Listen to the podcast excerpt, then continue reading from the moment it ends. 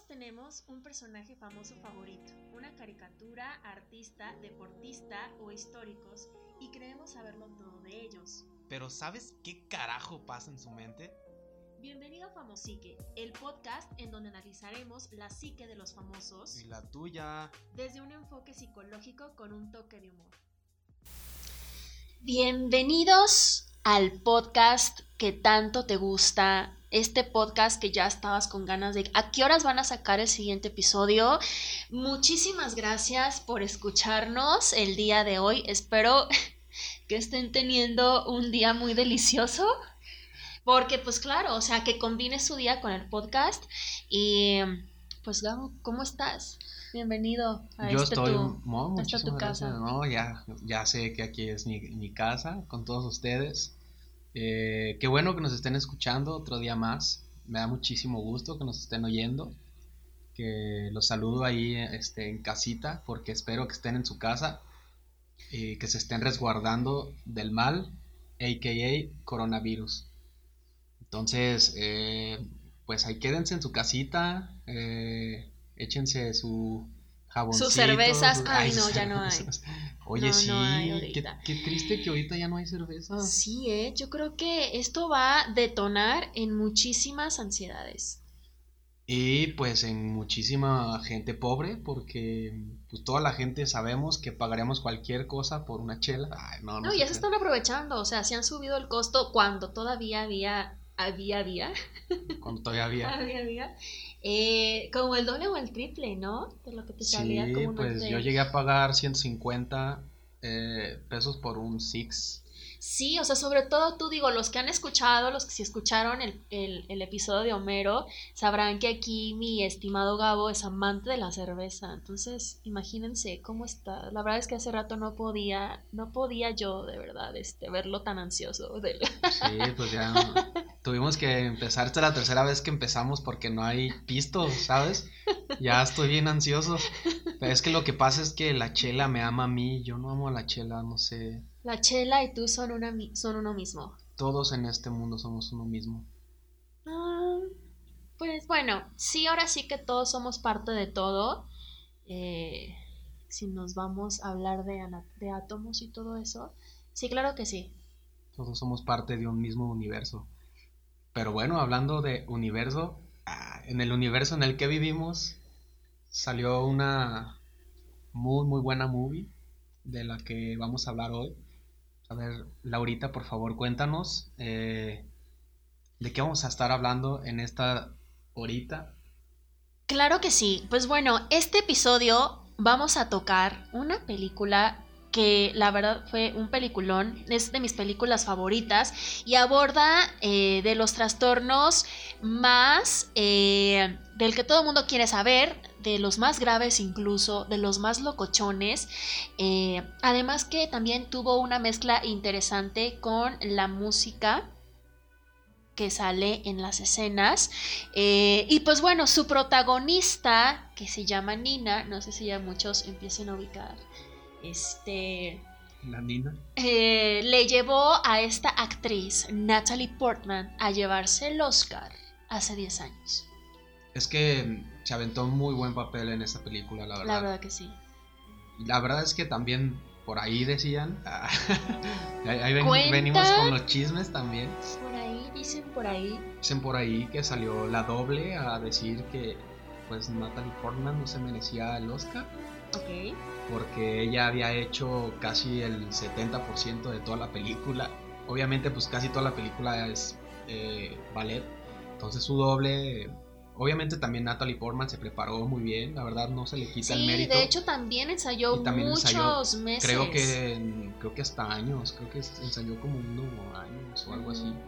Pero obviamente, pues esta chava que era su doble, pues tenía 22 años bailando, entonces creo que no sé si se puso un poco celosita o qué onda, pero Mira, yo creo que a lo mejor esperaba un reconocimiento a su mérito de su buena bailada, pero la verdad es que si bien también es baile, pero Natalie Portman tiene una actuación súper, súper eh, genial, cómo va desarrollando esta, eh, este trastorno que cada vez iba creciendo. oye, qué, Eh. qué interesante que también fuera de la película pase algo muy parecido que dentro, que es que la doble se quiere robar su su éxito. Oye, sí, ¿eh? ¿No? A lo mejor por eso lo hicieron, de que, oye, ahora tú Para tienes que generar salir más a- polémica. Sí, o sea, y Natalie Portman es como de. Yo creo que sí estaba por ahí un poco de. Eh, quítenla que de mi camino Eh, porque se quiere por- llevar mi Oscar porque de ser mato. necesario si no exactamente nada más que obviamente sí iba a tener que tener mucho cuidado de no matarse a ella misma porque pues obviamente pues sí el spoiler como saben al final ¿Cómo, ¿Cómo termina pasando eso, no? O sea, de que deja mato a esta chava, ups, me maté yo solita, ups, it again. Bueno, pues esto tiene que ver precisamente con el trastorno que vamos a hablar el día de hoy, que es la esquizofrenia. Chan, chan, Uh. chan. Pero bueno, ya para... La verdad es que sí, Natalie Portman se merece ese Oscar y además ella, colega, estudió psicología en Harvard y obviamente yo creo que eso la llevó a entender muchísimo más y a sensibilizarse en, el, en, el, en ponerse en los zapatos de Nina Ujú. Y tener una actuación magistral porque la verdad es que Nina estaba llena de conducta eh, desadaptada, trastornos. Obviamente sí, lo que vamos a analizar o lo principal es esquizofrenia, pero también era súper perfeccionista. Eh, yo lo relaciono por un trastorno obsesivo compulsivo, ¿ok? Eh, y bueno, también se cortaba, se vomitaba, o sea, realmente... Se. Pobre niña, pobre niña, ¿no? O sea, pobre niña, Pues digo, suena pobre como niña. un bebecito, ¿no? O Si sea, bien se llama Nina, un bebecito, que le sí, tenían ¿no? que, que un bebé le ponen guantecitos para que no se rasguñe su carita. sí. La mamá de Nina le ponía guantecitos Decía, "Ay, ya se vomitó ¿Para otra vez. Ay, pobrecita la Nina. Para que no se rasguñara, porque Nina se rascaba mucho la espalda, eh, tenía demasiada ansiedad, se sangraba, entonces la mamá, como, como si fuera su niña chiquita, ne- o sea, literal le, le- le ponía guantecitos en las manos, eh, pero bueno. Esta película entonces sí ya es, vamos a decirles, es el cisne negro, yo creo que ya muchos ya lo habían eh, deducido. ¿Tú te sabes cuál es la leyenda de, Claro ¿Del que sí, la- o sea, esa la tengo almacenada en mi mente curioso, adelante, desde, adelante. desde el 2010, de hecho, que salió esta película. Wow. Eh, este, Almacenada como por una década. Sí, ya, ya hace una década. De hecho, por eso hablamos de esto, porque muchas felicidades, Black Swan, a Darren Aronofsky, que obviamente nos está escuchando. Muchas felicidades por tu película y por tus otras grandes películas que están muy, muy fregonas.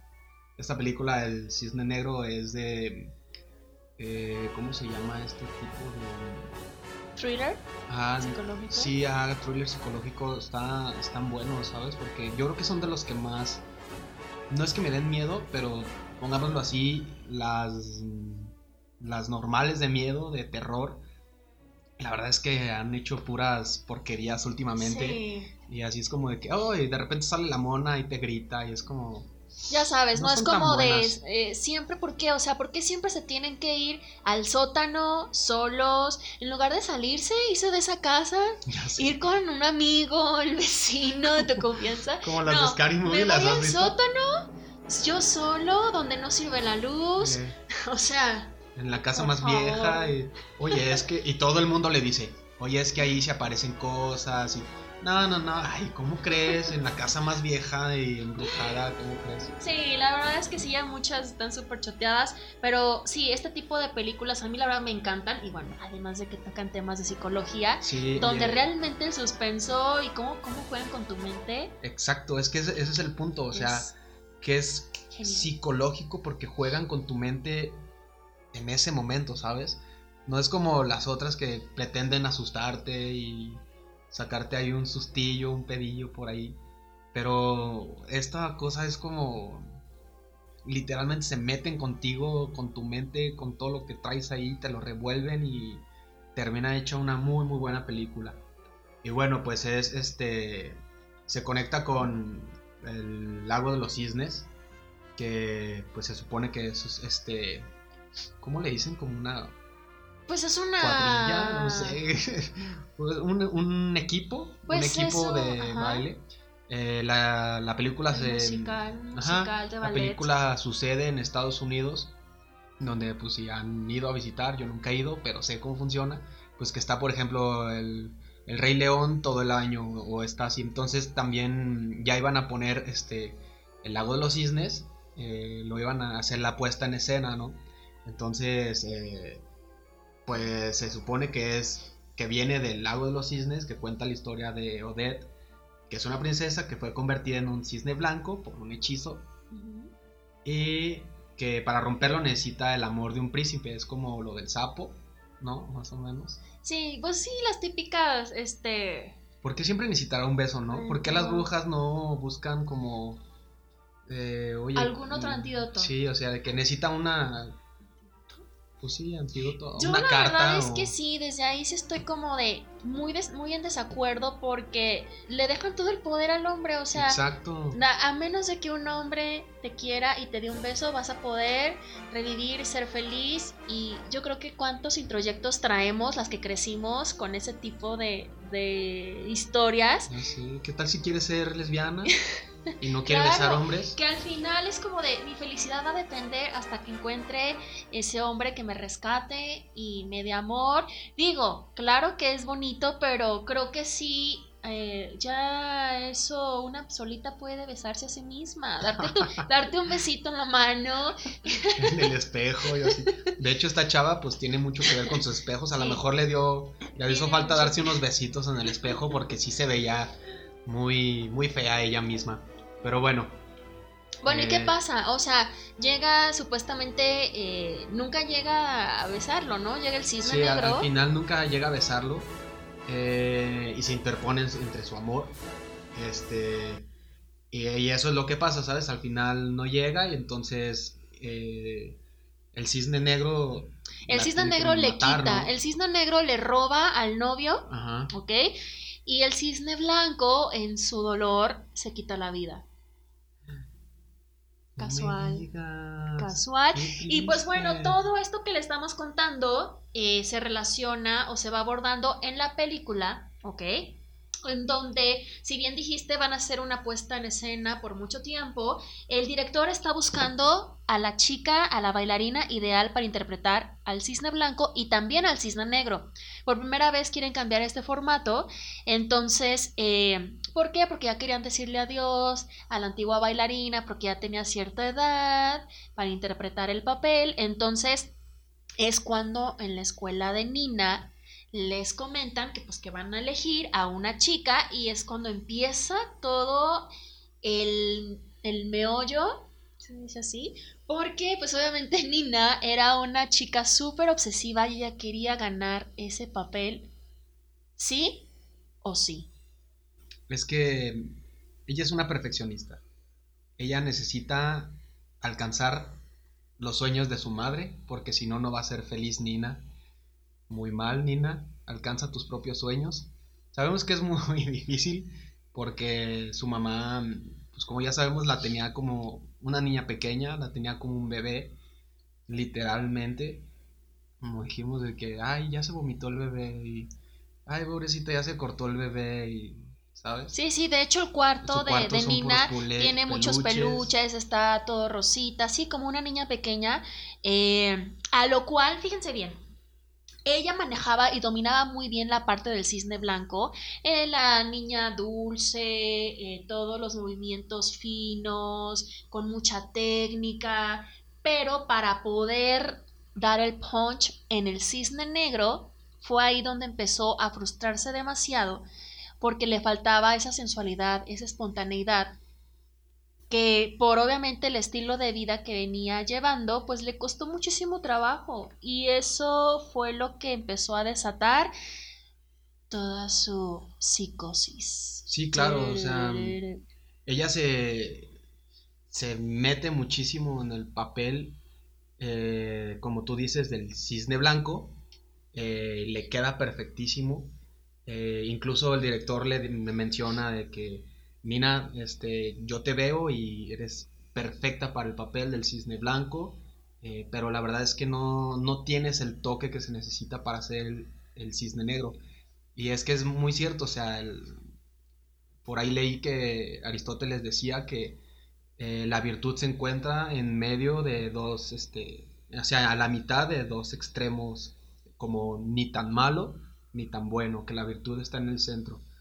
En este caso ella pues estaba totalmente a un extremo y necesitaba un poco de mediación ahí en, su vida.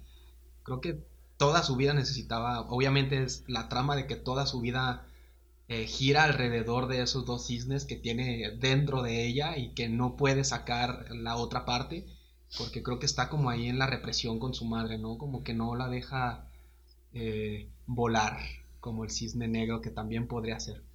Es correcto. Eh, de hecho, pues sí vamos a ir tocando en qué consiste, porque sí hay un claro trastorno de esquizofrenia paranoide, pero antes de que se diera como tal, pues Nina eh, como ya comentábamos, eh, presentaba este perfeccionismo, un perfeccionismo que va de la mano completamente con una obsesión por hacer las cosas lo mejor posible y de lo cual si bien el perfeccionismo es bueno, ¿sí? ¿Quieres comentar algo? no, yo te quería hacer una es pregunta. Es que aquí mi compañero acaba de, levantar la mano y. es que es la maestra. siempre le hago preguntas a. Sí, claro, este, adelante. Laura y siempre me contesta con una barbajanidad. bueno, es, como, que hay de preguntas a preguntas, sí, claro. Claro que no. Yo fui a un curso donde nos dijeron de ventas que una persona de ventas exitosa tiene que ser la que sabe hacer las preguntas. vamos, vamos viendo, vamos viendo. Eh, y esta es mi pregunta. Por favor, ¿qué tal las? Eh, hablabas del perfeccionismo, pero yo entiendo el perfeccionismo como algo malo. Siempre es malo tratar de alcanzar el perfeccionismo. O sea, hay en algún momento en el que, obviamente hay, obviamente sé que hay momentos en los que es bueno tratar de alcanzarlo, pero eh, solamente si tienes la idea de que jamás vas a llegar a alcanzarlo. Creo que ella no tenía esa idea, no tenía esa concepción del, eh, ese concepto del perfeccionismo. Entonces no sé.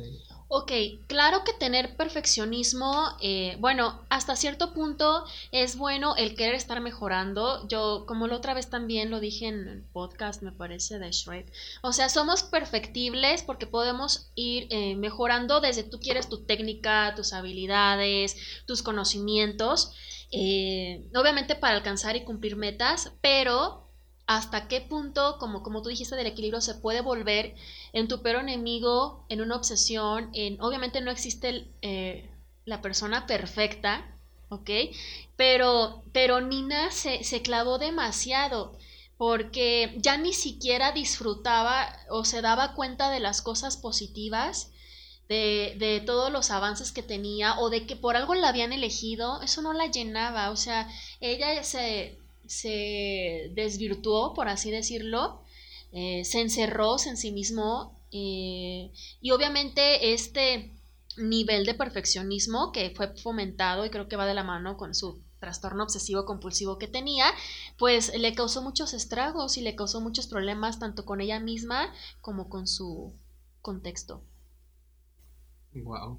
No, entonces sí, creo que sacando de eso, yo creo que no es tan bueno tratar de llegar a la perfección. Nunca se va a llegar.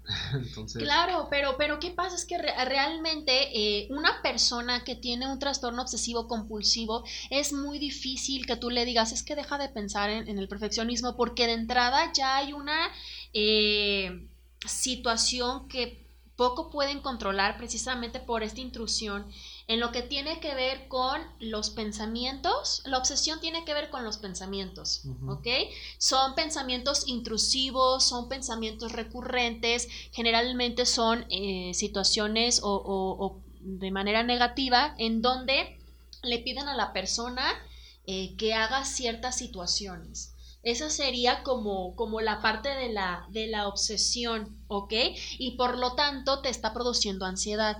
Un pensamiento obsesivo puede ser, acabas de tocar este vaso, este vaso va a tener gérmenes, va a tener coronavirus, vete a lavar las manos. Entonces, en ese momento la persona eh, tiene que lavarse las manos y si no se las lava, pues obviamente el pensamiento obsesivo va a estar ahí de que te vas a enfermar, tienes gérmenes, estás cochino, no sé qué. Entonces, es como de los típicos ejemplos. Y eh, en este caso, por ejemplo, perfeccionismo es, es que si no lo haces perfecto, no te van a, no te van a admirar, no van a valorar tu trabajo, eh, de alguna manera también se relaciona obviamente con una baja autoestima, con mucha inseguridad, porque pues se creció a lo mejor en un ambiente donde los papás también eran como muy perfeccionistas o por el contrario, eh, fueron niños como muy bulliados o muy criticados, entonces... Eh, pues ahí está, o sea, son pensamientos que son como si tuvieran vida propia, ¿ok? Y ese pensamiento te lleva a la compulsión. La compulsión es una conducta repetitiva, estereotipada, para bajar esa ansiedad. ¿Qué pasa? Ah, pues me lavo las manos 5, 10 veces, todas las veces que sean necesarias.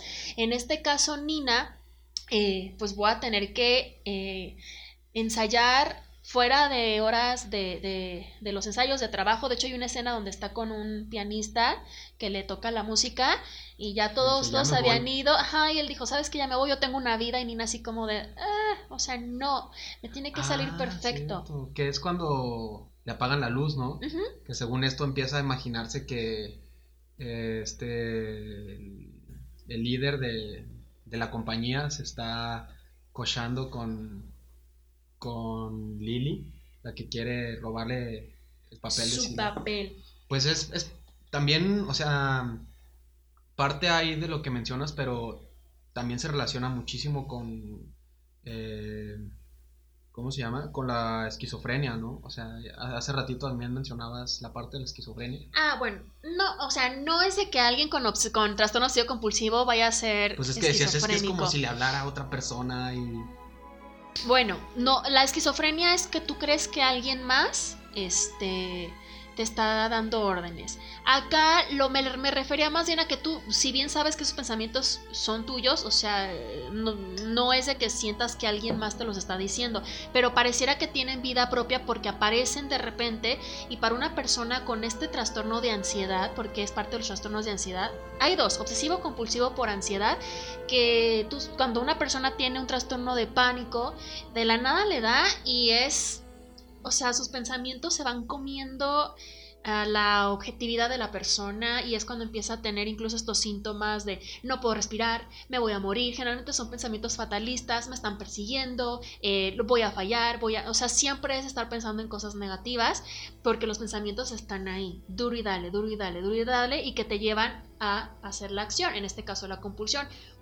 Y también está el trastorno obsesivo de la personalidad, que este si bien a lo mejor no es tanto eh, eh, los pensamientos obsesivos, tiene que ver más bien con el perfeccionismo. Ya es una manera de ser en donde yo tengo que hacer las cosas perfectas, que sí, claro, es una base ansiosa, porque está dentro también de los trastornos este, ansiosos temerosos, de los trastornos de la personalidad. Ya sé que a lo mejor los estoy confundiendo un poco, pero el punto es de que Aquí Nina tenía este trastorno obsesivo compulsivo de la personalidad, si bien con base ansiosa, pero este se caracteriza, se caracteriza porque hay un perfeccionismo la persona tiene que tener todos los detalles controlados y ese perfeccionismo hace que empieces a descuidar la atención hacia los demás. Nada más estás queriendo hacer las cosas de la mejor manera posible. En este caso, Nina, su vida era nada más ya el baile. Yo tengo que bailar, tengo que hacer esto. O sea, ya no había otra cosa más que ensayar y bailar y quiero hacer. Y bueno, sí, su mamá, que también ahí la mamá, híjole, la mamá, ella sí es una piedra angular es un detonante que hace que estos trastornos que ya tenía Nina de la, del obsesivo compulsivo, eh, del perfeccionismo, detone en una esquizofrenia. Si bien, claro, quizá ya tenía cargas genéticas, ahorita vamos a hablar un poco de cómo se la esquizofrenia, pero, pero ¿por qué? O sea, de hecho te habla que, que el trastorno obsesivo compulsivo, desde la perspectiva psicoanalítica, te habla de que la persona tiene un pedo, tiene un conflicto de acuerdo a Freud. Y si este conflicto obviamente no lo sacas porque es algo, un impulso quizá muy fuerte, un impulso poco aceptado, entonces ¿qué haces? No me queda más que hacer una conducta más aceptada socialmente. En este caso, eh, Nina tenía por ahí conflictos con sus impulsos sexuales ¿ok? Porque pues ella siempre fue como una niña y cuando le dicen, vas a tener que interpretar también al cisne negro, ella va a tener que enfrentarse con su sexualidad, con su sensualidad, cosa que pues no había experimentado, no se había permitido, pues sí, por toda esta historia de la mamá castrante. ¿Y qué pasa? Pues eso, eso hace que pues, se le genere este obsesivo compulsivo de que, pues como no tengo esta sensualidad espontánea, pues voy a tratar de hacerlo de la manera más perfecta posible, los pasos y todo, pero pero estaba toda cartonada, de hecho, como dijiste, o sea, el director le decía, es que no me seduces, que por ahí también, otro de las cosas o el estrés al que se enfrentó fue este acoso sexual del director. Porque, pues, Eso pasa muchísimo. De hecho, hay una escena donde le dice, yo creo que deberías masturbarte. Que le dice, oye, yo creo que necesitas, o sea, eh, creo que es cuando le dice que... Eh, no me acuerdo exactamente si es esa parte, pero creo que es cuando le dice que la está persiguiendo eh, Lily, que quiere, su que quiere su papel y que no sé qué, que está sobre ella, que ya la ve como que sí está muy psiquis le dice, oye, tranquila, nadie quiere tu papel, no sé qué, le dice, pero... Sí, eso le da cuando, eso le da cuando ya le dice que Lily está pensando en que sea su suplente. Entonces... Eh... No me acuerdo en qué parte, bueno, X. Eh, X es la parte, pero sí hay una parte donde le dice que... Sí, que tiene que masturbarse para que pueda entrar en contacto con su sensualidad. Digo, bueno, hasta ahí todavía... Sí, es bueno, o sea, es un consejo medio qué onda, pero... Claro, pero sí se ve. Pero después hay una escena donde la empieza a tocar. Le toca su, su parte... Eh, sus boobies. sus boobies y su florecita. su florecita. su genital.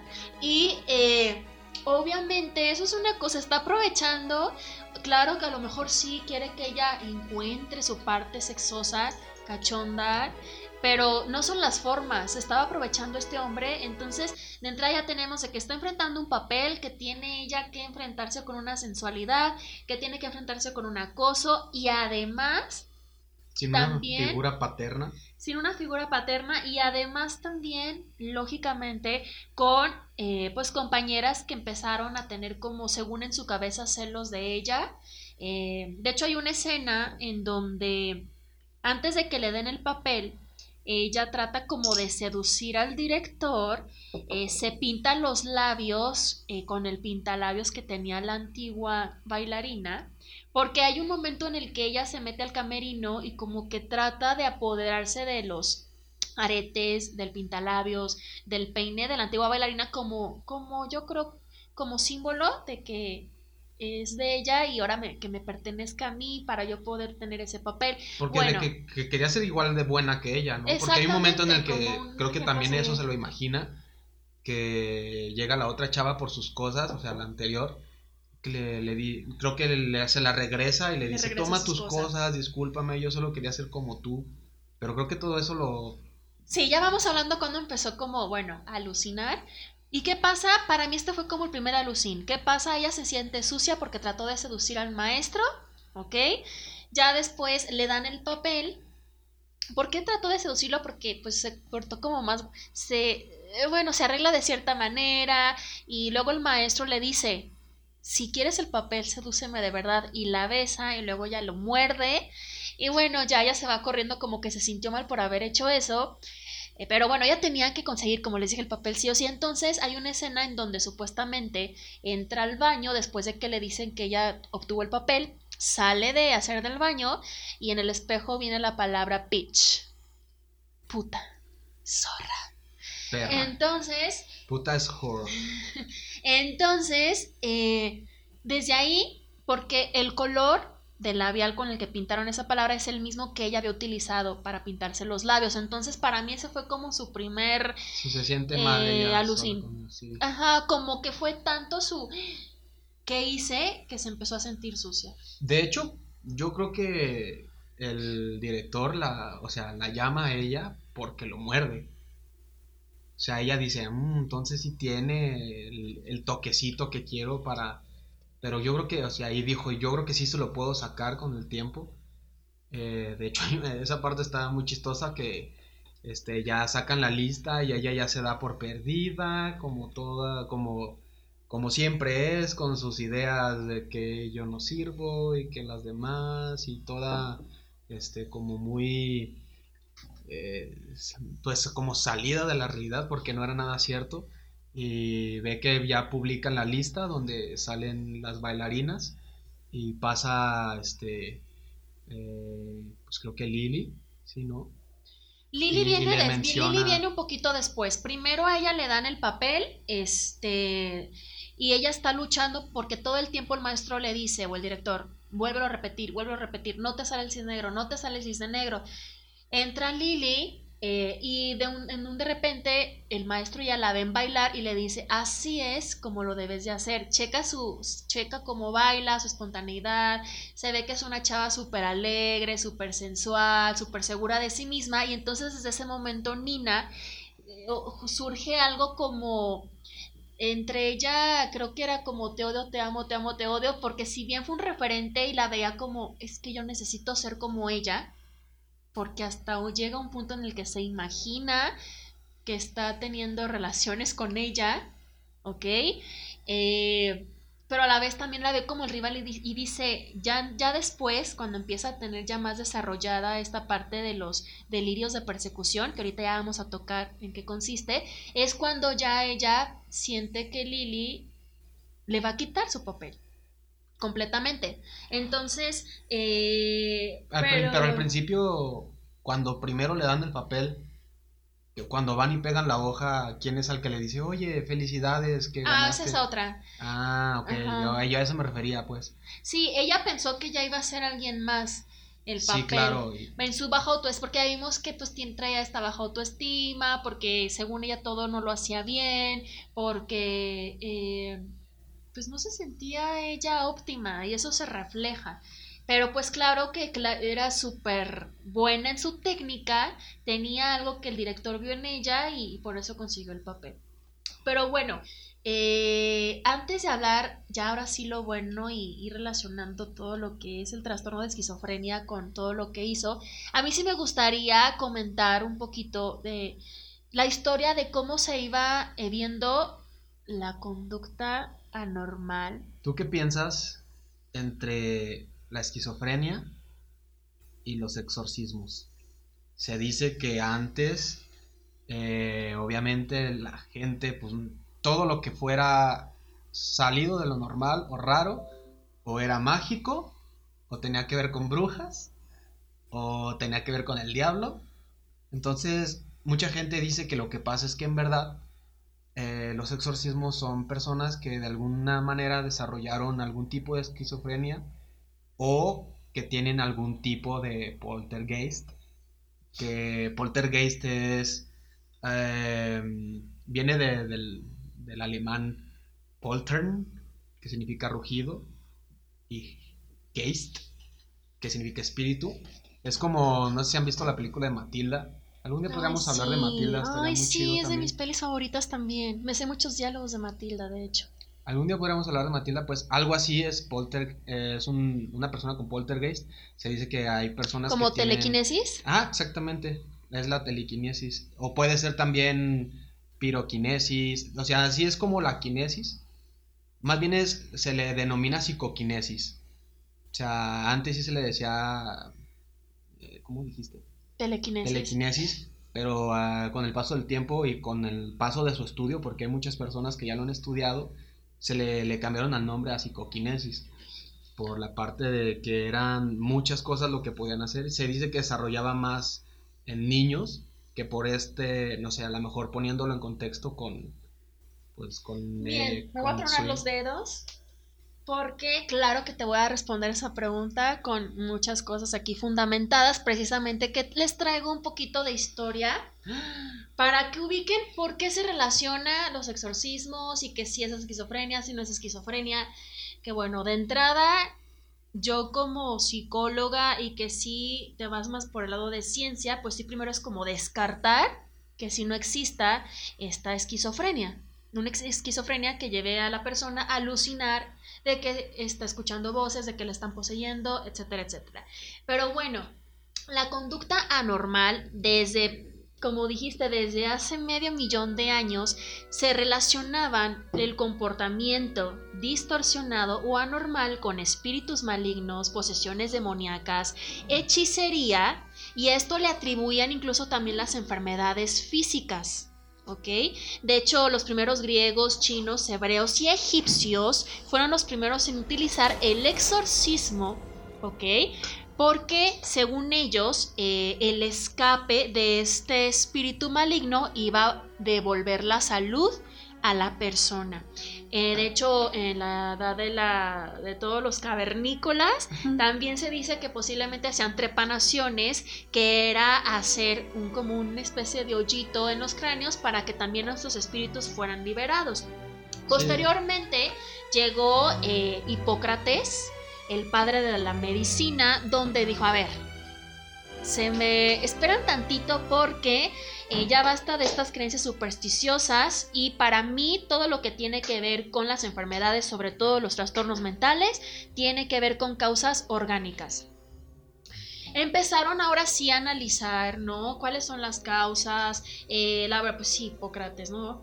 Eh, creo que sí fue un referente, pero posteriormente, en la Edad Media, donde surge el cristianismo, vuelve otra vez esta idea un tanto supersticiosa porque el cristianismo vino a decirle a las gentes eh, que la naturaleza era creación divina, eh, que la vida terrenal era solamente un antecedente a la vida verdadera, ¿ok?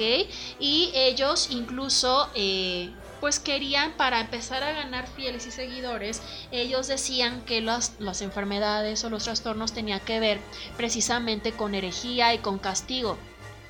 ¿Ok? ¿Cómo está esto? Y lo, y lo relacionamos con la brujería eh, por ahí del siglo XV y XVI.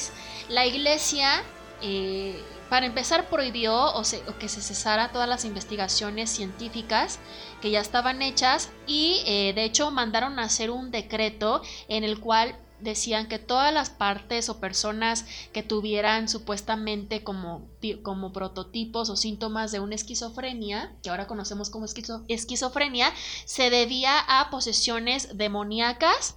De hecho, ya ordenaron identificar y exterminar brujas ¿ok?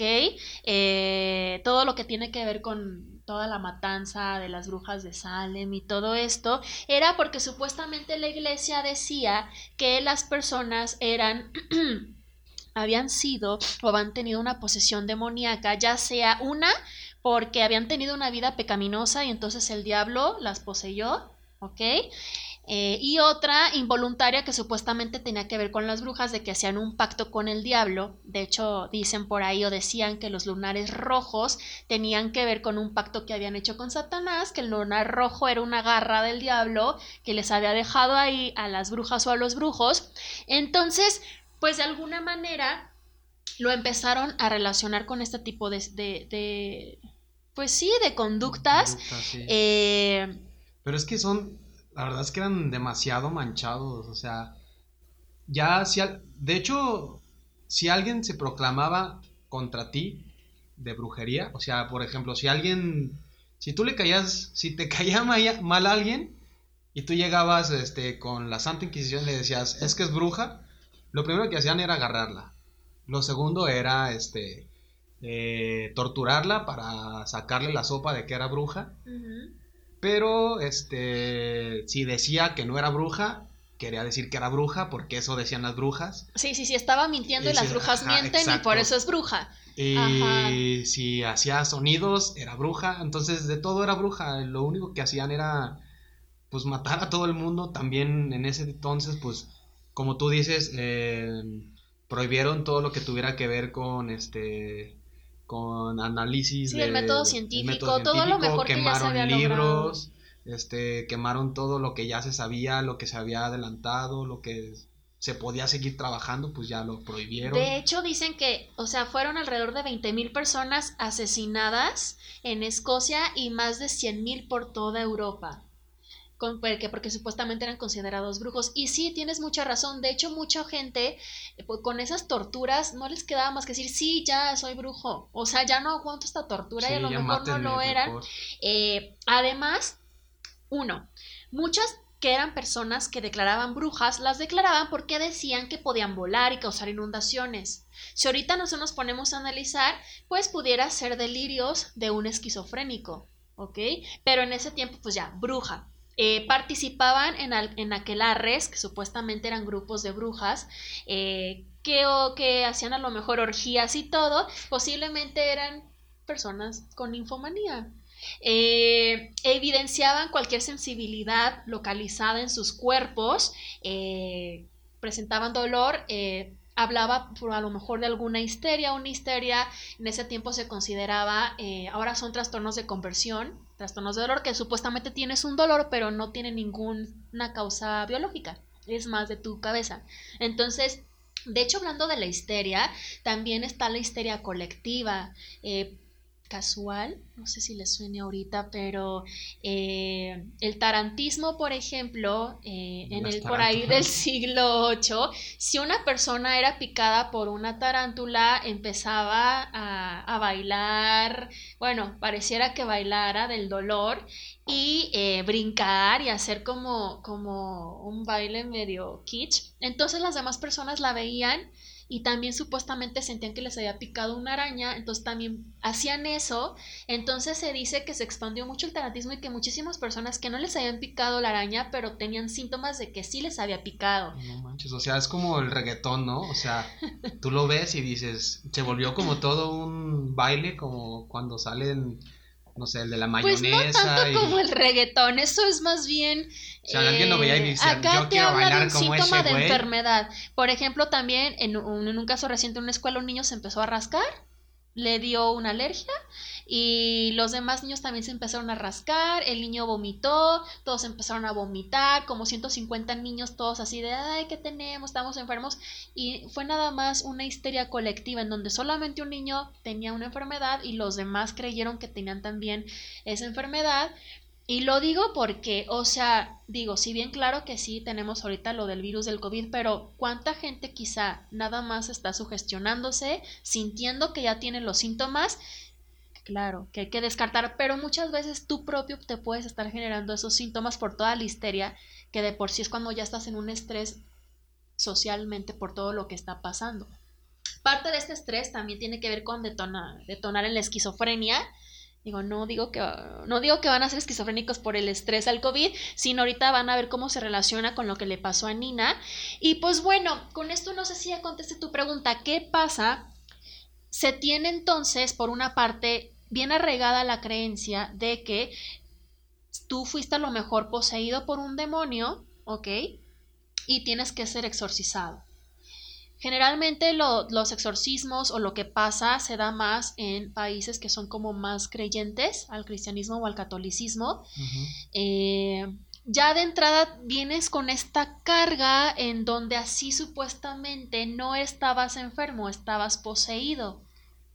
¿Ok? Entonces yo considero que ahorita es todavía muchas personas pues sí traen muy arraigadas estas creencias eh, de que pues sí existe el diablo y me va a poseer porque soy un pecador, porque soy culpable y te puede detonar en esta, eh, pues si bien algo paranormal, yo la verdad no puedo decir, ay no, no existe o sí existe. Yo, como les vuelvo a repetir, en mi perspectiva psicológica, para mí hay que descartar, casi siempre es un episodio psicótico, un brote de esquizofrenia. Eh, muchas veces también la esquizofrenia tiene que ver de que tú sientes que te está poseyendo un animal o que estás adaptando el cuerpo de un ser divino. Entonces, pues ahí está, o sea, la historia habla de que el cristianismo dijo, impuso todo esto, hasta que ya después la conducta normal empezó a verse con un toque, y ahora sí más humanista, gracias al buen Philip Pinel, que dijo, a ver, a ver, a ver, ya basta de tenerlos encerrados en jaulas, porque también eran considerados como animales, eran como zoológicos, vengan, pasen a ver al loco este, y les cobraban a la gente para que fuera a ver a las personas enfermas mentalmente, dijo, no, o sea, los internos son humanos, necesitan tener cuartos con, con, acceso al solecito, ejercicio al aire libre, tratarlos con amabilidad, con entendimiento, con razón, y empezaron a ver mejoras en los pacientes. Y de ahí, pues lo que conocemos, ¿no? Ya se derivó en los primeros casos, por ejemplo, de Freud, eh, con todo lo que tiene que ver con la hipnosis, el psicoanálisis, o sea, ver que hay algo más que un espíritu maligno o que nada más todo se debe a un trastorno biológico o que te golpeaste la cabeza. No puede ser que también traigas ahí situaciones emocionales, psicológicas que te están detonando en todos estos tipos de síntomas. Sin embargo, yo creo que ah, independientemente de que haya cambiado este Philip, eh, la forma de ver este tipo de casos, creo que las personas lo siguen viendo como unos animales, de cierta forma. En la sociedad, eh, creo que lo hablábamos anteriormente, que con el caso del joven Manos de Tijera, que la sociedad no acepta a este tipo de personas al 100%, ¿sabes? Tratan de incluirlos, pero de todas maneras eh, los dejan muy, muy, muy a la orilla de la sociedad, o sea, no, no se incluyen como tal, pues. Una, los, los, los arraigan tanto que los encierran en un lugar, ¿sabes? Digo, creo que es necesario, sí, para poderse curar, como creo que mencionabas, que eh, hay muchas personas que al final pueden regresar a su vida normal, y que muchísimas de las personas eh, recobran todo su, eh, ¿cómo se puede decir? A lo mejor no al 100% se curan, pero pueden seguir con su vida normalmente. Una vida productiva. Sí, claro, todo esto tiene pues, que ver como siempre, tabús, mitos y realidades. O sea, un mito, a lo mejor una persona que tiene esquizofrenia ya nunca se va a curar y va a ser una persona ya no productiva, aléjenla, este, incluso a lo mejor peligrosa para, para la sociedad. Y no, hay, hay personas que pueden llegar a tener una remisión, ya no volver a presentar un brote psicótico, eh, gracias al tratamiento, sí, de fármacos, pero también de terapia psicológica, ¿ok? Eh, y pueden llegar a ser funcionales, pueden llegar a ser productivos. De hecho, hay un caso por ahí que leí de un hombre que estaba ya en remisión de esquizofrenia, pero al momento del platicar que había tenido esquizofrenia fue rechazado de muchos trabajos por miedo a que no vaya a asesinar a algún compañero, que le dé, sí, que le dé ahí un brote todo locochón. Que agarre un cuchillo y los mate. Pero exactamente es eso, o sea, la gente está muy des, este desinformada acerca de, lo que en verdad es, porque pues, como tú mencionabas, hay muchos tipos de esquizofrenia, hay, hay algunos que a lo mejor tienen que mantenerse cautivos, pero hay otros que no. ¿Qué les parece? Vamos a hablar un poquito de la esquizofrenia y cómo vamos encontrando algunos rasgos que tenía Nina. Antes que nada, este, nomás mencionarte, no, no, no, mencionarte de que encontré acá un caso okay. en el que mencionaban, por eso quería tocar el tema antes de que empecemos, la esquizofrenia como tal, eh, donde mencionan que a través de analizar cuatro periódicos en, un estudio que hicieron, se dieron cuenta que los medios de comunicación son la principal fuente de información, obviamente, este, en estos periódicos, y se dieron a la tarea de revisar 497 noticias, de las cuales, este, en donde apareciera la palabra esquizofrenia, como fuera, o sea, puede ser tanto para hablar de la enfermedad como para mencionar este, casos eh, que se hayan tenido, como para mencionar eh, síntomas, cosas así. Se buscaron en 497 noticias y se encontró que de esas 497, 126 hacían un uso metafórico del término esquizofrenia. O sea, se referían a eh, esta chava está tan loca que parece esquizofrénica, ¿sabes? De, otra, de las 371 restantes, 143 trataban sobre delitos de la gente con esquizofrenia, 105 sobre divulgación científica, un poco de, eh, de qué es, cómo, cómo se puede tratar, cosas así. Solo, o sea, de esas, solo el... ¿Cuántas? 105. 40 nombraban a alguien con esquizofrenia, así nomás, esta persona con esquizofrenia hizo tal cosa. 37 hablaban sobre eh, la falta de recursos o estigma, 46 sobre otros temas. Y este se menciona que después de analizarlos eh, las personas con esquizofrenias este un 16.1 era cuando tenían cuando eran víctimas y un 83.9 o sea casi el 84% es cuando ellos hacían como cuando no eran víctimas, pues cuando... ¿Hacían como daño? Ajá, cuando hacían el daño. Entonces, pues, bueno, ellos concluyeron que la prensa todavía se se muestra de manera desproporcionada historias negativas sobre pacientes con esquizofrenia. Entonces es lo que mencionaba, ¿sabes? Que lo siguen dejando fuera de la sociedad, lo siguen viendo como animales, como Sí, los artículos es como más así de, ay, el loco. Ajá, el loco con esquizofrenia mató a una persona. ¿Sabes? Como esos que sacan de ah, drogadicto, eh, o sea, que sabes que ni siquiera saben si en verdad si era drogadicto, qué tipo de drogas consumía, a lo mejor, porque todos sabemos que la, la verdad la gente que solo fuma marihuana y eso, pues no se pone a matar a nadie, solo tienen hambre pero pues sí hay mucha gente que también fuma marihuana, pero que también fuma otro tipo de cosas que podría ser. Sí, claro, y por eso aún más. Que estigmatizan, pues. Exacto, hacen que la sociedad misma se trague todas estas noticias, toda esta, esta información y aún más relacionen a la esquizofrenia con una persona potencialmente dañina, peligrosa, que esté lejos de mí. ¿Ok? Pero ahora vamos a entender que está bien esto, estos datos para que sí darnos cuenta cómo está esta situación y que la verdad es que todavía em, en cuestión de enfermedades mentales considero que todavía se está en pañales. Hay muchas personas, por ejemplo, que todavía ven mucho con tabú la parte de la atención psicológica, es que no estoy loco, o sea... Exacto, vayan al psicólogo, compañeros, no pasa nada. O sea, ¿qué es estar loco para empezar, no? Sí, los locos somos los que estamos cuerdos.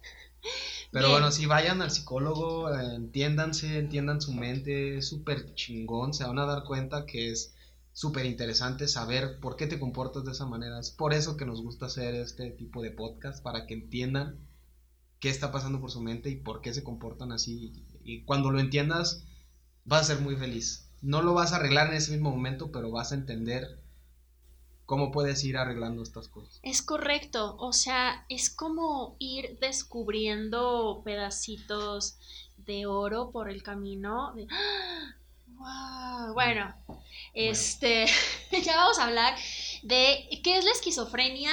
Es un trastorno, sí, cuando está la persona en su fase activa, es incapacitante se caracteriza por todo lo que tiene que ver con procesos cognitivos, lenguaje, memoria, atención, distorsionados, deteriorados. Hay una desintegración en la personalidad, por lo tanto hay un aislamiento social y si requiere hospitalización la mayoría de las veces, ojo cuando se está en la fase activa. ¿Y qué es la fase activa?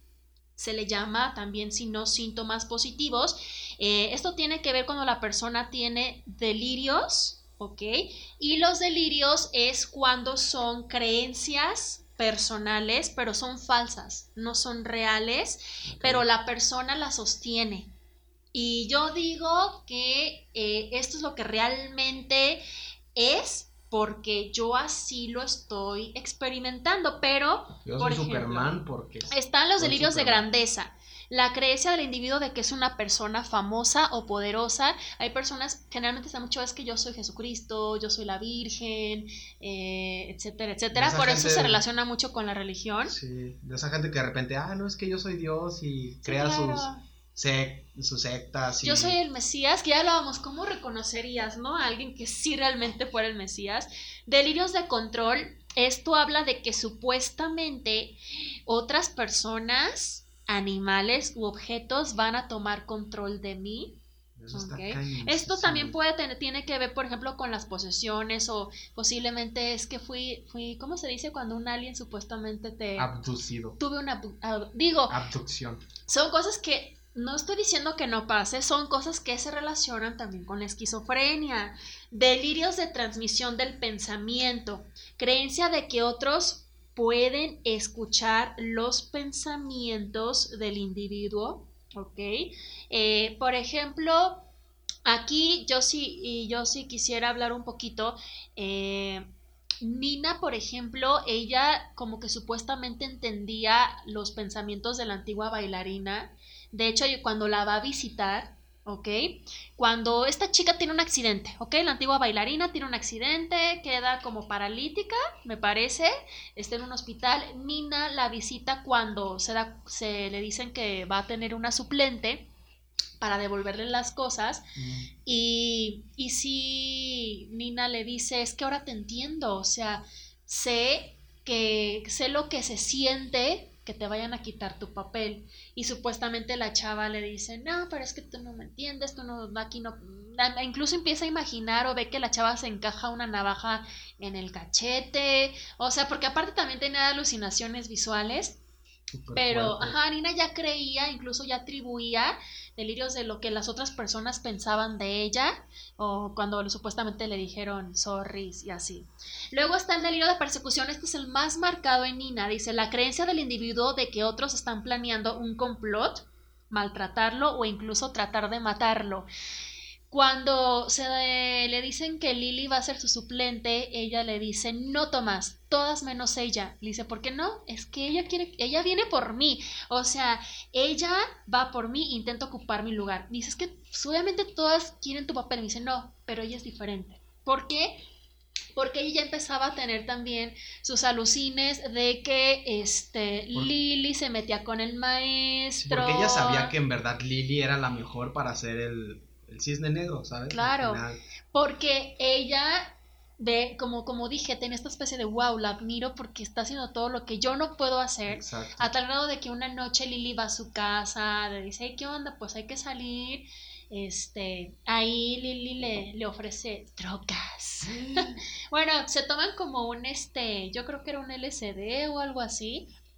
El punto está de que eso hace que todavía los síntomas de esquizofrenia, de psicosis, de de Nina se le ven demasiado tal punto que ella cree que de regreso Lily se va con ella a su casa y empiezan a tener relaciones. Eh, eh, esto supuestamente es porque ya ella trata de, ahora sí, de... Eh, expandir su sexualidad. Toparse, explorar su sexualidad que tanto le decía a través de la imagen que ella veía que era como el ideal, que era Lily. Que de hecho también hay una escena en donde ella, después de que le dice el maestro, mastúrbate, se empieza a masturbar. Por ahí también pudiera ser que haya alucinado que estaba la mamá ahí, que la mamá se había quedado dormida en su cuarto como una manera de no, otra vez, no me está aquí, esto está mal, o sea, o de plano, pues sí, la señora era ya demasiado. yo creo que la señora la cuidaba ahí porque. Sí, sí. Eh, sí estaba demasiado ahí, o sea Híjole, qué fuerte. Esa parte de, de los papás y, por ejemplo, yo tengo una duda acerca de eso, que es que si cada quien tiene la culpa de lo que va ocurriendo en su vida cuando eres grande, ah, refiriéndonos a este tipo de cosas, o sea, de que te vuelvas tan, eh, no sé, como tan perfeccionista, tan eh, que te empiece a dar un poco la psiquis también, ¿sabes? No sé si esto sea porque tú de cierto modo, bueno, sí, de cierto modo tú te lo vas dando, pero creo, bueno, desde mi punto de vista, que siempre es como culpa de una mala tutela, o sea, de unos padres, pues que así te hicieron, ¿sabes? Al final y al cabo, eh, yo creo que casi tiene un 100%, más bien es mi pregunta, ¿es el 100% la culpa de los padres? Ok, es multifactorial, o sea, también se tiene, también es como son mitos, o sea, uno es, es que la persona está mal porque, porque quiere, la persona, todas las personas tenemos la voluntad o tienen la voluntad de salir adelante, están atoradas porque, porque pues así son. Eh, no, pero tampoco está, no es que soy así por mis padres, Mm, igual y sí hubo una situación, pero también eres adulto ya y puedes empezar a trabajar. Es, es, nuevamente tenemos, si bien está la parte de la crianza, de hecho la esquizofrenia tiene causas por el contexto biológicas eh, de, la de la psique, o sea, es una combinación para detonar situaciones. Claro que obviamente los padres influyen muchísimo en muchos trastornos, porque se van cocinando desde edades tempranas. Eh, como adulto uno puede también empezar a trabajar en obtener herramientas para lograr eh, combatir. Pero sí es totalmente multifactorial. Eh, por ejemplo, en este caso te habla la, la, etiología de la esquizofrenia. Una es la herencia, De hecho, la que si tú tienes un gemelo y ese gemelo tiene esquizofrenia, tú tienes entre el 36 y el 48% de tener esquizofrenia. Si tus padres tienen esquizofrenia, tienes entre un 36 y 46% para padecerla. Si un solo padre tuyo tiene esquizofrenia, de un 12 al 13%. Si un hermano tuyo del 8 al 9, un abuelo del 2 al 5 y un tío del 2 al 4. ¿Ok? También están los factores físicos. Esto te habla de que hay también problemas en cuanto a la química cerebral, todo lo que tiene que ver, por ejemplo, con, con la sinapsis, la sustancia de la dopamina. Se dice que, los esquizofrénicos pudieran tener eh, un exceso de actividad dopamínica ¿Ok? La dopamina se relaciona con eh, todo lo que tiene que ver con sentir placer, pero también tiene que ver con la parte de la cognición. Eh, de hecho, también se dice que tienen una atrofia, un daño neuronal o pérdida neuronal, disfunción en sus lóbulos frontales, como en la parte de la frente, que se asocian con el funcionamiento intelectual y la expresión emocional. Un esquizofrénico si nos regresamos, le cuesta mucho trabajo sentir. ¿Por qué? Hablamos entonces también que uno de los síntomas entonces son las alucinaciones. Las alucinaciones es percibir estímulos, ya sea a través de tu vista, tu olfato, tu oído, tu tacto, eh, tu olfato, pero que no existen, no están en esta dimensión. Entonces, pero, pero el esquizofrénico así los percibe. De hecho, Nina tenía lo que era la parte de la alucinación visual. Hay algún dato muy interesante. Eh, su mamá pintaba retratos de ella, de Nina. Y llega un momento en el que ella ve que los retratos como que la miran, pero se ven como que están atacándola, burlándose de ella. Yo esto lo relaciono mucho con la mamá también, o sea, como que la mamá realmente era, como dije hace rato, una mamá devoradora que no la dejaba hacer, no la dejaba volar y ahí estaba, ahí estaba la mamá persiguiéndola. También, obviamente, las, las groserías que vio en el espejo, cuando empieza a ver que supuestamente se está transformando en cisne, poco a poco, de que sus dedos del pie se empiezan a pegar, que le empiezan a salir plumas de la espalda, ¿ok? Puede ser que también ella estaba teniendo este tipo de Eh, perdón, delirio de control, de que sentía que el cisne poco a poco se estaba apoderando de ella para poder lograr esa interpretación perfecta. ¿Ok? Entonces, eh, pues este es otro de los síntomas que también tenía Nina. Y otro de los síntomas en fase activa de un esquizofrénico es la, el habla desorganizada. Esto tiene que ver con que tú estás hablando algo y no hay un hilo. O sea, un ejemplo puede ser, aquí está, le preguntan a un paciente esquizofrénico por qué tiene máquina un tren. Y el paciente responde, para darle una fantasía de imaginación que requiere inútil hasta que la produce. Es un ejemplo de un habla que pues, no tiene sentido, ¿ok? Me totalmente acuerdo. O sea, nada más que pues él no entiende, él está... Bueno, pues a mí la verdad es que sí, no está como muy entendible esa respuesta, ¿ok? Eh pero ellos no reconocen, ellos no entienden, a lo mejor para ellos sí están tratando de explicar, pero no identifican que hay un pensamiento alterado, ¿ok? Cuando no están en la fase activa, ¿ok? Bueno, otro también síntoma es la conducta catatónica. Este es otro tipo de esquizofrenia, es cuando suelen mostrar niveles de actividad extremos o de plano no moverse y tomar posturas corporales extrañas. No sé, voy a hacer en este momento, voy a hacer una jirafa y se quedan por horas. Según, ajá, también, totalmente. Eh, o incluso este hacer muecas o gestos como muy extraños. Y generalmente estas conductas motoras están relacionadas con los delirios que tienen. A lo mejor en este momento me acaba de poseer una tetera, pues voy a hacer una tetera, adoptar la, la imagen, ¿ok? En los síntomas negativos hay un afecto aplanado, si bien ya habíamos visto que Nina tenía como este trastorno obsesivo y que no tenía como mucho contacto con sus emociones. Aquí eh, te habla de que sí hay carencia de emoción, carencia de lenguaje significativo, apatía, no hay gusto ya por las cosas, eh, falta de motivación, capacidad de sentir placer. Y la verdad es que pues Nina tenía como, como mucho de todo esto. Sí, tenía demasiado de todo eso. Entonces prácticamente esto es lo que podemos encontrar en la esquizofrenia y para que sea diagnosticado tiene que tener mínimo ¿ok? Este, estas conductas durante un mes, o sea, la fase activa tiene que ser un mes de, de delirios, alucinaciones o lenguaje desorganizado durante, por cierto periodo de tiempo. Y eh, pues bueno, Nina tenía lo que era la esquizofrenia paranoide, ya vimos porque tenía esta, creía que le iban a atacar, perseguir, que le iban a quitar su papel, eh, pero también existe, como decíamos, no todos van a matar y así, está la esquizofrenia desorganizada, que es como el ejemplo que les puso, son personas que no pueden hablar coherentemente y tienen un afecto inapropiado, tienen conductas bizarras solamente, está la esquizofrenia catatónica, que es estos los que se quedan inmóviles, por cierto tiempo. Está la esquizofrenia eh, indiferenciada que tiene un coctelito de todos estos síntomas. Y la esquizofrenia residual es cuando ya no presentan. Presentaron un brote de alucinación y delirios y pasaron los años y ya no lo volvió a presentar. O sea, sí es un esquizofrénico, pero ya está en remisión, por así decirlo. ¿Cuál es la diferencia de esas dos?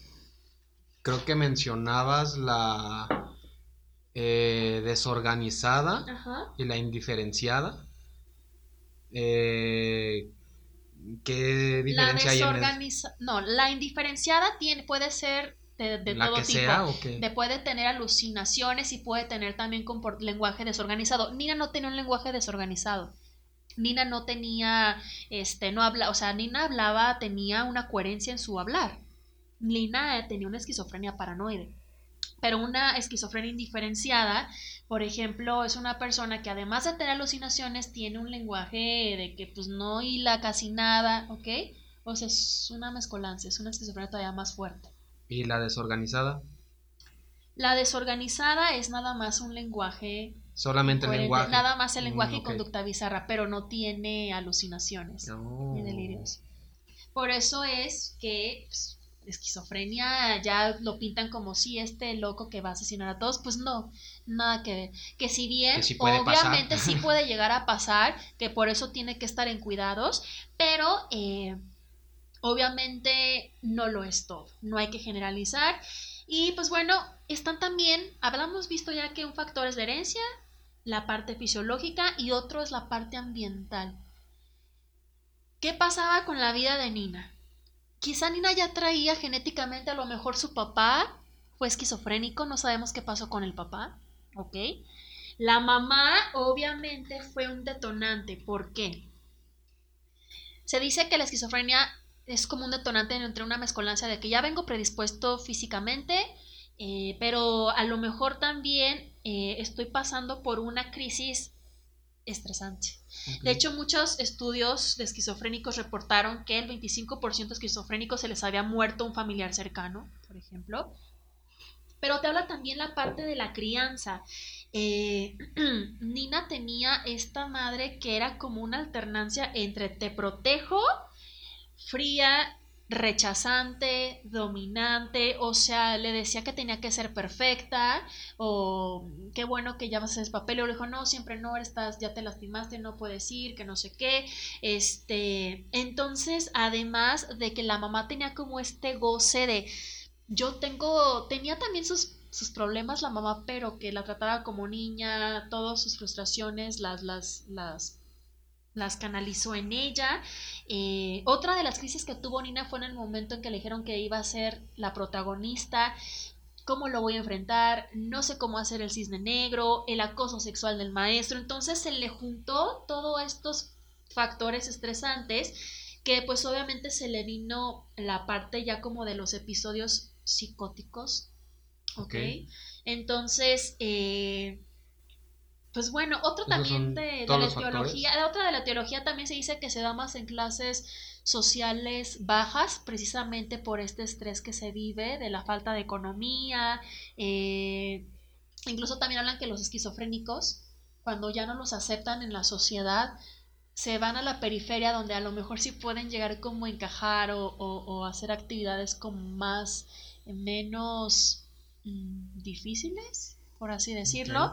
Eh, y otro también tiene que ver con la parte cultural. Se dice que los países tercermundistas tienen, se les puede dar más la esquizofrenia por la parte que ya hemos visto, los síndromes de posesión, porque a lo mejor les dijeron, ay, es que sabes que un médico brujo les dijo que, que tiene al demonio, o en la parte del padre, o y empiezan a tener esta parte de la histeria y psicosis. Y, y pues bueno, esto es, esto es como un cóctel de que la esquizofrenia aún no se dice es, eres esquizofrénico por esto, sino que puedes haber tenido todo este tipo de vivencias que en este caso pues Nina las fue teniendo. La mamá este sí fue un factor fundamental. Eh, de hecho ah, se ve como como como ella también antes de, de quitarse la vida voltea a ver a su mamá como diciendo ya por fin también me voy a liberar de ti Sí. posiblemente la mamá era como la hechicera Posiblemente. que la tenía bajo ese hechizo Podría ser que ella. Pues es, es lo que te digo, al final. Yo creo que en este caso sí tiene más culpa la madre que lo que en verdad este Nina hubiera podido hacer ella por ella misma, ¿sabes? O sea, pues ella, mm, yo siento que en este caso no tiene la culpa, que la culpa la tiene la madre y sí, obviamente eh, el contexto en el que vive, pero creo que tiene todavía más culpa del contexto en el que vive pues su madre, ¿no? Porque pues su papá y que, que vive pues como una niña chiquita, ¿sabes? La mamá le dice, ahora te toca ir a, este, a entrenar, ve- vas, vienes, este, te checo las uñas, que no te rasguñes, eh, checo, te, yo te desvisto, yo te visto, casi, casi, entonces creo que por ahí va. sí eh, sí y bueno, pues su- sus ideas de, de querer ser como siempre la mejor y como lo que hablamos de perfeccionista, pero también tengo un- unas últimas dudas, pues. Y es que si ser el mejor eh, solo depende de ser disciplinado y preparado o en verdad hace falta talento. ¿A qué me refiero? Eh, la verdad es que Nina era la mejor, por eso la eligieron y tenía mucho talento, pero de todas maneras no, no, no llegaba al papel que se necesitaba, ¿sabes? Porque le faltaba la otra parte de, pues, del cisne negro. Y la verdad es que también hay muchas personas que les encanta hacer algo. Por ejemplo, hay, hay gente que les encanta jugar fútbol, pero son malísimos para jugar fútbol. Entonces, mi pregunta es, solo con ser disciplinado y echarle muchas ganas y prepararte, se puede llegar a alcanzar algo, así como, pues, como Nina. Ok, es que puedes, cuando tú hablas de que mientras no se tenga talento, o sea, que a lo mejor no tienes el talento, pero si te la fletas, si eres disciplinado, lo puedes lograr. Exacto. Yo creo que sí, pero sí va a costar más trabajo. Eh, puede ser que a lo mejor una persona no sea muy buena para, para, en este caso, para bailar, que no tenga como, como, pues sí, la habilidad, que sea como un tronco, pero a lo mejor sí le va a costar más trabajo, sí va a tener que esforzarse el triple, pero yo creo que sí se puede alcanzar pero creo que, que sí se va a enfrentar como a como muchas dificultades. Yo creo que a veces también hay que ver para qué se es bueno, no todos somos buenos para todo. Y ver, bueno, es que a lo mejor para esto pues no tengo el talento, a lo mejor canto horrible y quiero ser cantante y sé que puedo meterme a clases de canto, afinar un poco mi voz, pero quizá no la voy a armar porque no tengo como este don o este talento de la cantada. Entonces, yo creo que sí, siempre hay que ser como muy conscientes hasta dónde están mis alcances y ver qué, qué gasto de energía va, va eh, conllevar esto. Quiero ser cantante, mi voz, no tengo la voz o me, a lo mejor voy a tener que estar muy, muy, muy, muy, muy echándole triple, cuatro y a lo mejor me puede generar como en algo que ni siquiera me va a agradar, como lo que decías, ¿no? O sea, se puede trabajar con algo que es tu hobby. Ajá, esa era otra pregunta que era relacionada con esto de... eh, es una buena idea eh, trabajar en algo que es lo que más te gusta, que es tu hobby. Yo sé que hay muchas personas que es- dicen que les mama trabajar en lo que más hobby. les gusta, en lo que es su hobby, porque dicen es que siempre estoy haciendo lo que más me gusta. Pero es como lo que hablábamos hace un tiempo de, de que también tiene que haber días malos, ¿no? Porque los días malos es lo que te define los días buenos que sean buenos. Entonces, si tú siempre trabajas en un... Digo, yo sé que hay veces que hay días malos siendo tu hobby, pues, pero si tú siempre trabajas en eso, no llega un momento en el que te, pues, te estresa y te... Porque el trabajo, pues en cualquier momento si te estresas de trabajo, pues lo avientas por ahí, te vas a otro, o no sé, o, o simplemente te das un tiempo de ese trabajo, lo que sea. Eh, te das un tiempo a lo mejor haciendo tu hobby, pero si tu hobby ya es tu trabajo, o si lo que más te gusta ya es tu trabajo, no sé qué, tú qué piensas. Yo digo que, que sí se vale. Yo pienso que también tiene que ver mucho con cómo está la persona preparada mentalmente. Porque a lo mejor puede ser una persona que a lo, quizá eh, estás trabajando en algo que no te agrade y ya eso también te va a generar un conflicto. Puede ser una persona que estás trabajando en algo que te agrade, pero cuando hay un problema si no lo sabes enfrentar, se vuelve un conflicto. Puede ser también que estés trabajando en tu hobby y que obviamente pues ya como hobby pues es muy diferente porque no hay reglas o no hay como esta formalidad. Yo creo que pues, al final puedes buscar otro hobby, ¿no? Digo, o sea, a lo mejor es algo que te encanta, no sé, por ejemplo esto. Ay, es que voy a empezar. Ahora mi trabajo ya se volvió el podcast, porque el podcast era un hobby, pero ya se volvió mi trabajo. Sea, a lo mejor voy a buscar otro hobby. Digo, hay como muchas cosas por hacer. Yo creo que no es como una regla general, puede ser como todo. Hay personas que les funciona porque es ese tipo de personalidad. Hay personas que a lo mejor no les va a funcionar porque tienen este otro tipo. Entonces, yo creo que más bien siempre hay como que tratar de, de ver, tener muchos planes y, y ver las, la situación como desde otros enfoques. Sí, pues sí. 100% tienes toda la razón del mundo. De hecho, ya de hecho, por ejemplo, con lo que hablamos con Britney, ¿no? Britney Bitch, por ahí si quieren escuchar ese podcast, en donde Britney le encantaba bailar y artistear y todo, y quedó nefastiada de todo lo que pasó, y por eso tuvo ese brote. Pero Britney, o sea, a lo mejor hay artistas que nunca tienen ese brote y son súper felices, por así decirlo. Claro, no siempre está la felicidad, pero la saben llevar bien y están haciendo lo que les gusta. No sé, un ejemplo pudiera ser, la verdad es que no se me viene a la mente un artista como muy, este, ahorita. Pues no sé, por ejemplo, pues hay mucho, eh, ponle tú un... Eh, estaba viendo la serie de este, Michael, Jordan, Last Dance, está muy buena, de hecho. Eh, pues él lo que más le gusta en todo el mundo pues, es jugar básquetbol. ¿Sabes? A él, él todo le vale mal. Pero pues también al final este fue este eh, artista y fue beisbolista y fue también sus hobbies eran jugar al golf y sí, claro. porque pues el rato pues no pisteaba o nada, era una persona muy este sana. Entonces, pues yo creo que, o sea, al final sí hay gente que sí puede, pero no sé, como que tiene que, que gustarte demasiado, no, no sé, no sé cómo, cómo funciona eso. Es que, pues claro, como todo, ahora, con todo esto que, por ejemplo, con lo que pasó con Nina, pues sí tuvo esta, toda esta parte de factores que la llevaron a la esquizofrenia. Va a haber personas que tengan estos factores y no les detonen esquizofrenia. O sea, ya depende mucho de cada caso. Y pues yo creo que, que sí fue un tema con muchas cosas por analizar. No sé cuánto llevemos ahorita. Como casi una hora veinte. Ya, ya, ya llevamos bastantito. Yo creo que pues ya vamos a ir. Pero una vez más, voy a cantar.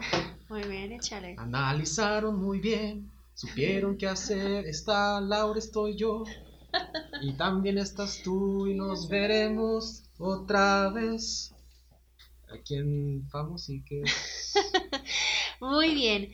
Pues bueno, ahora sí que yo creo que lo que sí uno puede ir haciendo... Ah, porque obviamente también, como todo, hasta los niños esquizofrénicos pueden tener herramientas para controlar. Hay una, por ejemplo, de como registrar qué siento antes de mi brote psicótico. Y para ya estar preparados, o ay, me voy a distraer, o voy a tener actividades por hacer, o me voy a relajar. Yo creo que todos deberíamos de no esperarnos hasta que tengamos algo bien cañón, sino empezar a tener estrategias de, híjole, es que últimamente siento que ando bien, este... Psicótico. Neurótico. No, no psicótico, bueno, sí. Entonces, ¿qué puedo ir haciendo para reducir esos niveles? Para precisamente no brincarme, porque sí, todo en la, en la salud mental se va brincando, se va brincando, mientras lo dejes de atender, a lo mejor nada más era un problemita emocional que no atendiste en su momento y ya te derivó en un trastorno marca gigante Sí, sí, sí, leí que había muchas formas que la gente, la verdad es que dice que esa cosa pues no es como que se cure de como tal, pero que la gente empieza a aprender a vivir con esto. Leí una, un estudio, no me acuerdo si era un estudio o alguien que hablaba acerca de que tenía ese tipo de enfermedades que decía que eh, ellos aprendían a decirle a su cabeza que entre ciertas horas no le podían estar hablando, ¿sabes? O sea, que las vocecitas que tenía en su cabeza, que le decían mata, asesina, bueno, no, tal vez no le decían eso, pero que ella podía decir, que les decía, ok, tienen que estar ahí, no importa, pero de cierta hora a cierta hora no las quiero. Exacto, sí, o sea, a partir de las 8 de la noche ya puedes decirme lo que quieras, pero antes no porque a lo mejor estoy trabajando en la panadería. Entonces sí, yo creo que sí es súper importante siempre estar como, híjole, tengo ya dos un mes, que la neta ando media rara o, últimamente estoy súper choqui, o sea, atender, porque creo que si Nina pudo haber tenido... Eh, evitar su muerte. Sí, o sea, sí saben, ¿no? Se suicidó al final. ah, bueno, si no sabían. Porque pues sí, al final ella creía que Lily había entrado a, felicitarla y todo. Este, ah, no, Lily más bien es que la primera escena de Cisne Blanco se cayó. Entonces, eh, por lo mismo de que empezaba a ver que las caras se cayó, sí, se, y, y, y, ya fue a su camerino a llorar. Entonces, en ese momento se aparece Lily supuestamente decirle, la, te la pelas, te caíste, ahora yo voy a hacer el cisne negro. Y ella dice, no, o sea, ¿cómo? Entonces ya es cuando empieza esta pelea y es cuando supuestamente ella en su alucinación la mata, pero se termina matando ella misma.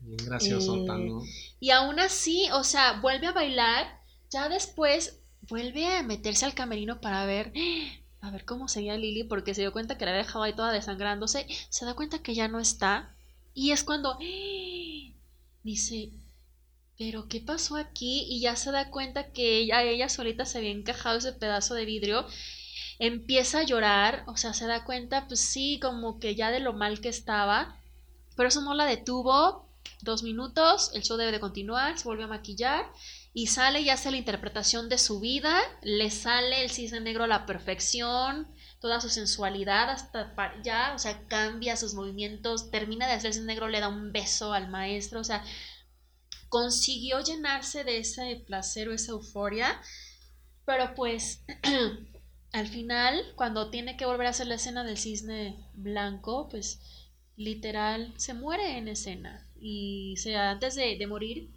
sí todos se dan cuenta que ya estaba desangrándose y, ya le dice al director, es que salió perfecto, tenía que ser perfecto. O sea, de plano sí se metió de lleno, literalmente hizo todo lo que decía la leyenda.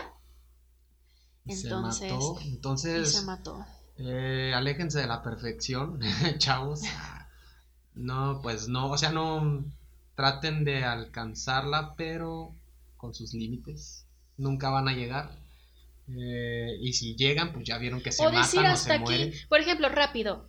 Bueno, ya sé que sí va a estar como.